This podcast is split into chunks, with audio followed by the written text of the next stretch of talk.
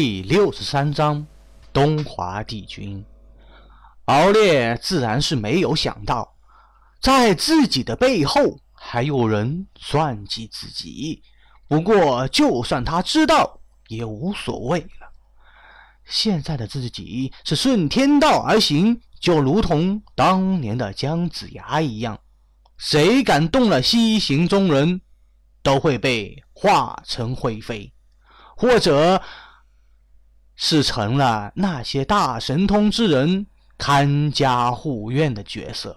他和孙悟空两人的飞行神通都很快，两人和杨戬激战一场之后，很快就到了东海。孙悟空好像是到了自家的后花园一样，指着脚下的珠岛说道：“小白龙，当年俺老孙为齐天大圣的时候。”经常来东海，和东海上的诸多神仙都有交流。那蓬莱岛上的神仙，俺老孙都很熟悉。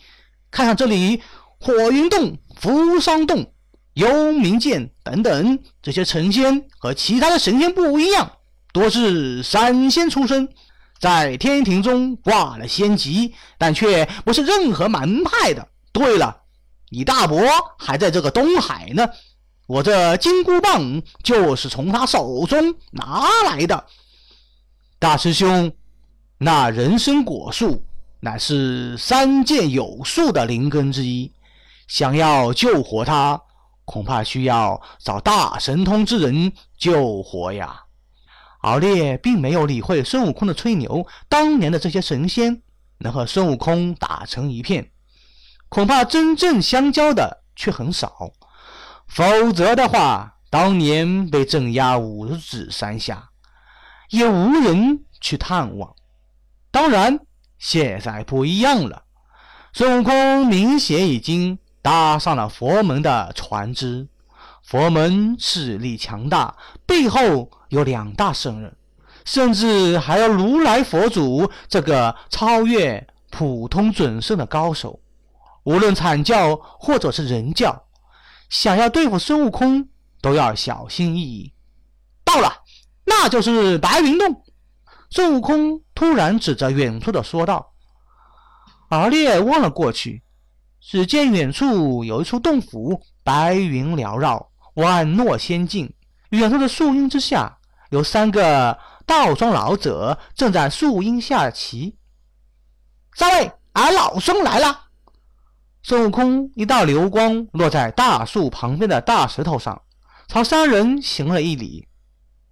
大圣，大圣今天有空来蓬莱啦！三星见状，纷纷站起身来，朝孙悟空行了一礼。那寿星行礼道：“听说大圣弃道入佛，保护唐僧西天取经，怎么会来这里？”休息休息，这次俺老孙与师弟小白龙前来是请诸位相助的。孙悟空连连摆手说道：“三位有所不知，俺老孙路过武装观，将里面的人参果树给打倒了。这不，请问三位可有什么办法救活这人参果树？”大声说笑了：“那镇元子乃是地仙之主。”我等神仙之中，如何能与镇元子大仙相提并论呢？他那人参果树更是三界有数的灵根，这样的稀罕宝物，三界之中都难找。你将它打断，我们哪里能救啊？这可不是普通的人命。我们还可以相救一二。这件宝物不行，福星想也不想的说道：“不知道何种宝物能救活此物。”敖烈忍不住询问道：“那人参果树乃是天地灵根之一，就是圣人手中也不一定拥有啊。”真元子大仙乃是地仙之主，那人参果树更是像一个宝贝一样，想要救活难。寿星摇摇头说道：“那就接着去找。”孙悟空想到这里，顿时摇摇头，告别了三星，足下伸出祥云，径自朝远处飞去。敖烈也紧随其后。大海之上，茫茫荡荡，也分不清东南西北。不过片刻之后，敖烈正在提醒孙悟空。却见远处有一大岛，岛上光芒闪烁，锐气升腾，虚空之中无数仙灵之气吞吐着。没入岛屿之中，仙鹤飞舞，麋鹿奔走。一些仙人或飞翔于九霄之上，或行走于山林之中，说不出的潇洒，道不出的风流。一片仙家福地。忽然有一道紫气腾空而出，在虚空之中显现出万道气象，祥光笼罩，一时间香风郁郁，玄鹤声鸣。东华帝君，别来无恙！孙悟空一见来者，顿时来了兴趣，上前招呼说道：“孙悟空，谢师弟有礼了。”原来是大圣呐！东华帝君周身身着龙袍，腰间系着丝绦，面色威严。一见孙悟空和敖烈，也打了一个起手，说道：“大圣怎么来我方丈岛了？”东华帝君乃是人教教主太清圣人的徒孙。蜀山掌教一喜的弟子，曾经甚至拜过皇母娘娘为师，神通广大，所以才被封为东华帝君，掌管仙部路，还是比较重要的一个部分。孙悟空也曾经和他打过交道的。哎呀，这下俺老孙呐，算是惹事了。孙悟空不敢怠慢，赶紧将自己的事情说了一遍，方说道：“帝君可有办法救活此树？那人参果树乃是与蟠桃齐名。你呀，大圣，你这次可是闯祸了！想要救活人参果树。”贫道却是不行的，大圣可以去其他的地方找找。东华帝君摇摇头，那好，俺老孙先去其他的地方看看。孙悟空心中一阵失望，身形一动，化成一道金光，消失在远方，甚至连敖烈都没有打声招呼，足见此刻心情之差。唉。大圣呐！东华帝君看着远处的筋斗云，摇摇头说道：“贫道正准备说呢，我这里虽然没有办法，但可以让他去师尊那里问问，或许可以有一线生机呢。多谢帝君指点，晚辈这就去告诉师兄。”敖烈听了，点了点头。这个孙悟空性格还是毛躁了许多，有些事情连问都不问一下；有的现成的救星不问，却是四处碰壁。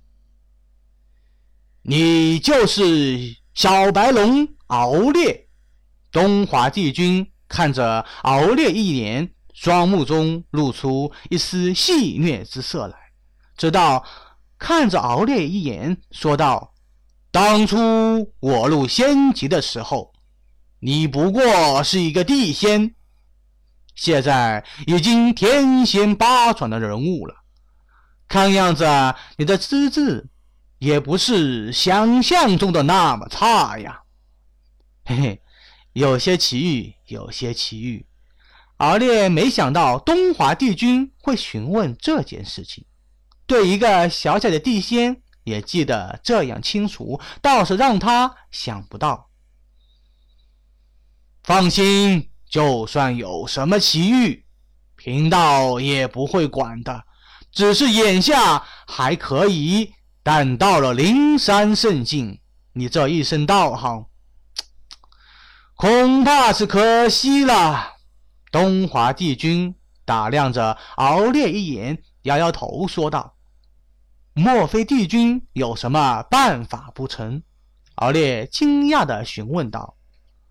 你若能入我玄门门下，就算是去了西方佛门，如来也不会将你如何的。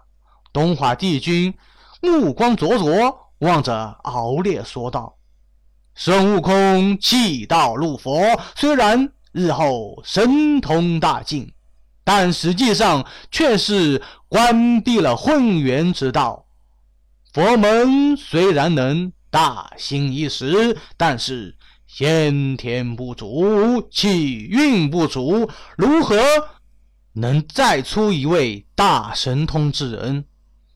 他们的准圣大流金仙之流，也只是在极乐世界之中，才能不堕红尘，发挥自己最强大的神通。不过是一个伪准圣，或者是伪大罗金仙而已。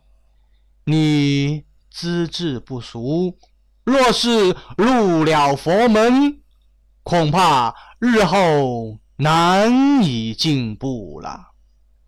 敖烈略加思索，点了点头，气运虚无缥缈。但是确实存在。西方本来是一个贫瘠之所，根本就不能与东方相提并论。东方圣人辈出，西方只有两个圣人。现在多了一个如来佛祖，有可能问鼎圣人之位。至于其他的人，虽然号称佛陀、菩萨。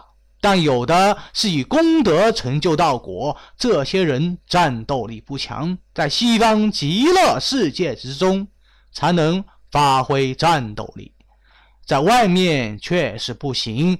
若是按照正常的情节，敖烈后来成为八部天龙广利菩萨，也是这些伟大罗金仙一样，没有多少大的作用。此事关系重大，晚辈还需要认真考虑一下。敖烈想了想，还是说道：“最后自己肯定是玄门中的一员。佛门现在虽然发展不错，但是后劲不足，最后佛门和玄门必有一战。像自己这样的人，弃道入佛。”毕竟是首先被抛弃的，但是他也不能确定佛门真的会保他。好，好，东华帝君并没有强迫，而是点了点头，任由敖烈离去。师尊望着敖烈离去的背影，东华帝君。朝方丈岛行了一个起手，就见一个头发花白的道者出现。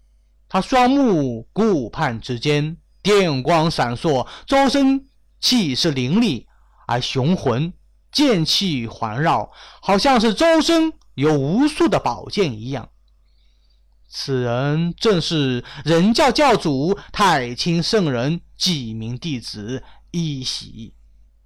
没想到会在这里出现，这个人真是机警。一喜望着远处的红光说道：“师尊，一个小小的天仙八掌人物，有什么需要注意的？”东华帝君不在意的说道：“他已经是太乙金仙，名门之后，就算是孙悟空，他也不在乎什么。”更何况一个小小的天仙，这样的人物，做他身边的童子都会嫌弃一二。是你师伯传来法旨，所以为师就来这里了。一喜淡淡的说道。东华帝君却是面色一变。这个师伯不是别人，正是太清圣人的亲传弟子玄都法师，是玄门二代弟子的大师兄，现在已经是准圣修为，有可能问鼎圣人的存在。没想到居然让一喜亲自来走一遭。这个敖烈难道真的？有什么特殊的地方不成？东华帝君有些迟疑的询问道：“那就不是我们知道的。你若是能将他引入玄门，必定是大功一件。”一喜扫了自己的弟子一眼，说道：“若是必要的时候，就帮帮他。虽然……”不知道你大师伯为什么重视此恩，但必定是有他的道理的。佛门东进只是一道开胃菜而已，在后面还有许多的东西。是，弟子明白。东华帝君认真的说道。